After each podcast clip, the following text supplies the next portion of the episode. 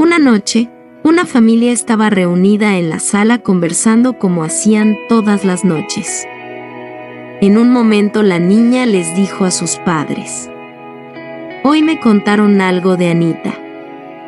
Y su padre le dijo con cariño, Si es algo malo sobre ella es mejor que no lo repitas a nadie.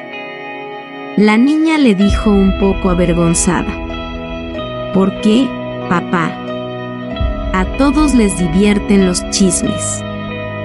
Entonces su madre respondió, porque cuando alguien te habla mal de otra persona, te creas una imagen preconcebida de ella y eso afecta tu forma de verla. Y aunque jamás la has visto ni hablado con ella, solo porque otra persona te dijo que es de cierta manera la juzgas y le ves solo defectos cuando finalmente la conoces. Pasa igual cuando conoces a un hombre y empiezan a decirte que no vale la pena, que es un irresponsable, un mujeriego, que no sabe hacer nada, que es flojo, y terminas juzgándolo sin darle la oportunidad de mostrarte quién es realmente.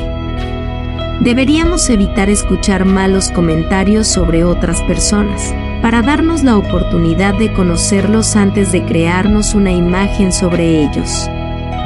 Además, hay otra razón para no hablar de otros ni escuchar comentarios negativos sobre otros y es que, ¿te gustaría que los demás estén por ahí hablando mal de ti?